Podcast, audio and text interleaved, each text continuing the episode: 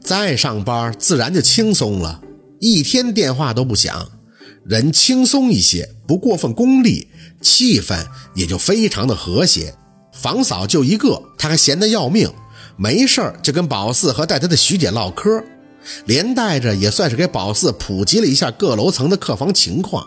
用她的话讲，就是客房部每层都是小社会，有解放前的，还有刚解放的，更有正在闹革命、天天打的。宝四听着他的话就笑：“王姨，那咱们层呢？”王姨眉头一挑：“资本主义呗。”不是社会主义和谐呀！大家听完都咯咯的笑。徐姐听到笑声进来，就提醒说要小点声。那个总统套房的客人还在呢，别让他逮着，容易投诉。王姨摆手，没事儿，他住了三四天了吧？我就看他出了两回门，吃东西都是送餐车送进去的，离咱这么老远，他上哪儿听去？徐姐有些严肃，我听说他是董事长家的什么人。那天我接到他一个电话。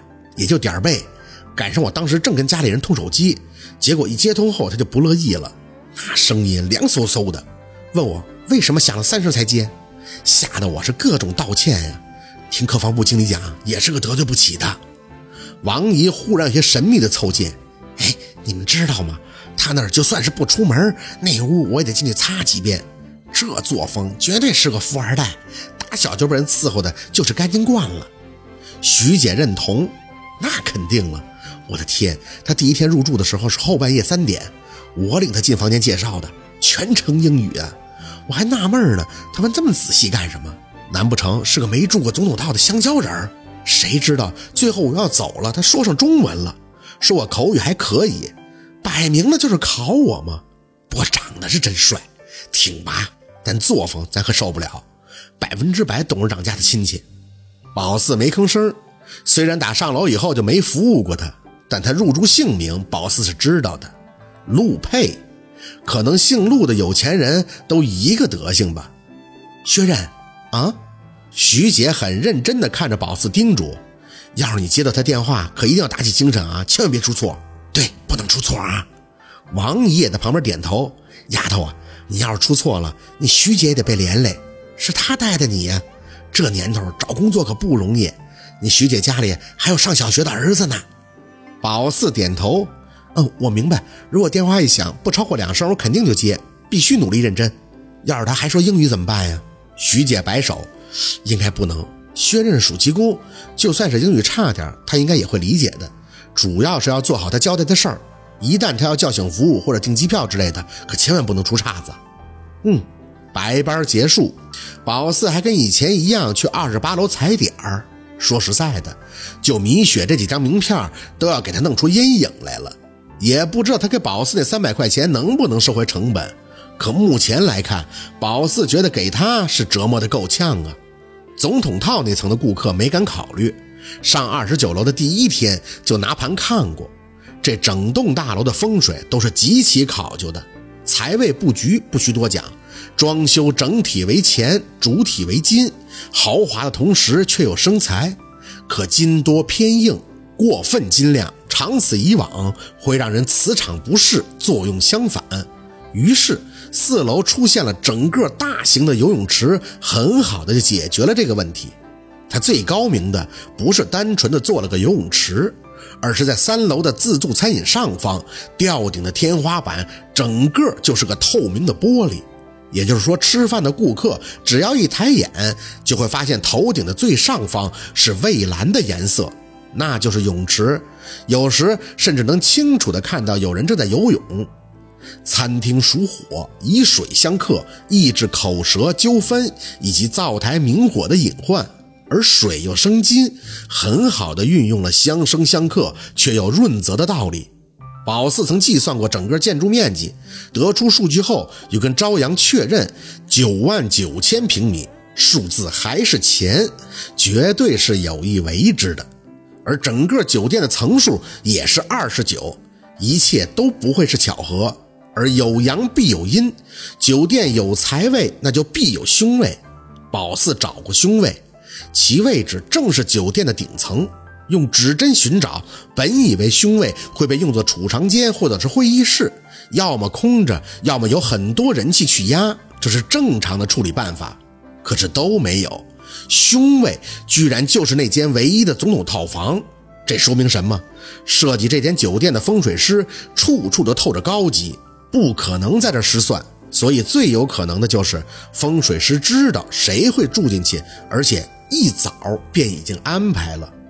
可以确定，这个住进去的人一定不寻常。首先，那命格肯定是硬于常人，能镇住凶位的。如今再听徐姐说，现在这个套房的客人，他应该是董事长的亲戚，那谁敢给他塞名片啊？正规酒店对这种事情的管理还是很严格的，所以宝四的目标就是二十八楼。换好衣服下楼，特意跟楼下的服务员闲聊打招呼。二十七、二十八、二十九这三层算是楼上楼下的，老能碰见。再加上都是伺候带总统或者高级俩字儿的，算是有点共鸣。老廖心里也算是有谱了。事实上，这家酒店除了经济房以外，其他的总统或者高级套房入住率都不是很高。首先，这家酒店名头是度假型的，用米雪的话说，就是升级版的高端会所，不能平星但是消费却是花着星级的钱。难免有人会心有顾忌，觉得不值。其次就是这附近不是只有这一家酒店，跟海洋之心相隔不远的就有个凯瑞，也不错。人家是主打酒店服务的，没有大澡堂子，正儿八经的酒店，讲究点的更愿意去那里入住消费。所以他们酒店这高级间人就少，好处也是有的。就是宝四打听起来方便，哪个房间什么样的客人，谁都能有些印象。下楼，在监控有死角的步行楼梯间套上一层衣服，戴上一次性口罩、鸭舌帽，掐着他们换班后开会的时间，直奔二十八楼一阵的神塞，不是乱塞，而是往这段时间打听出来登记的男住客门下塞。塞完，宝四就赶紧撤了，心虚呀。觉得这种事儿啊，要是没心的就扔了，有心的或许给米雪打电话了，但肯定有极个别的得投资酒店，那就管不着了。宝四不信他捂这么严实，谁还能认出来？手里还剩下的很多，宝四一合计，米雪落他手里那三百块钱，算了，帮人帮到底。在二十七楼迅速处理到手里剩下的名片以后，就打道回府。回家一进门，米雪就追着宝四询问消息。自从他接了这活，就天天撵着宝四问了，都塞门缝里了。要是有需要的，那个就给你打电话了。米雪高兴坏了，不停地抱着宝四说要赚到钱了，肯定会想着他的。宝四心里合计，你可别想着我了，就这事儿也就干这一回，下次肯定不干了，不够担这份心的。休息一天，第二天去上夜班，交接班感觉一切都很正常，也没多问。不过心是放了的，想着要是有人投诉举报，那徐姐肯定就得提醒他了。一夜无事，总统套房的那个男人依旧悄无声息。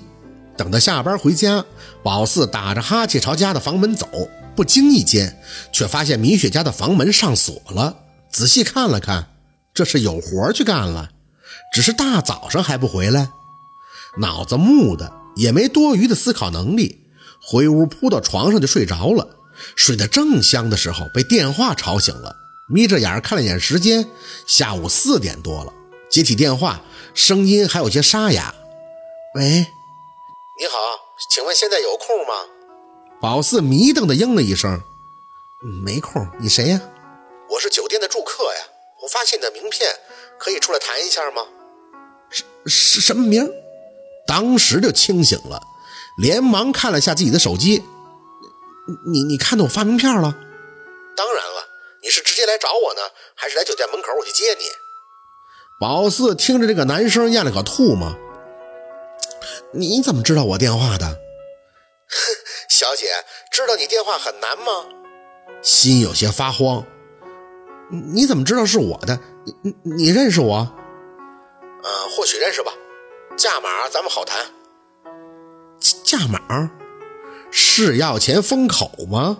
宝四咬了咬牙，听他继续张口：“三百可以吗？”心里居然松了一下，他居然只要三百。只是这个人怎么看到宝四发名片，还知道宝四电话的呢？这么神？你现在哪儿？不，我这么跟你讲，钱好说，只是见面地点我定。有些话咱们一定要当面说清楚，讲明白。是啊，我明白，你不用那么谨慎，又不是多大的事儿，你说对吧？宝四瞪大眼。不需要谨慎吗？这么谨慎，居然都被人发现了，还要怎么样啊？急匆匆的下地，洗了把脸，就朝楼下跑去。脑子里怎么都想不通，这人是怎么发现他塞名片的呢？应该能确定认识他，还知得手机号，那一定是酒店内部客房部的员工，不然号码不好查呀。一路紧张，给着那个号码，发着地址，确认见面地点。死热的天，还戴着一次性口罩。想着自己哪一步都是算计过的呀，怎么还会被人给偷窥了呢？真是有些钱挣不得，有些小聪明玩不得呀！出了地铁口，宝四就向着约定的地点走，在一个相对来讲偏僻的位置，宝四拿出手机联系着：“你在哪儿啊？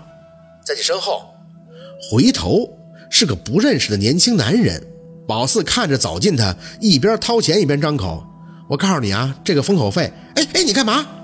趁着宝四不注意，他反手居然直接把宝四的胳膊别到身后，别动，胆子不小，卖淫都已经卖到这份上了啊！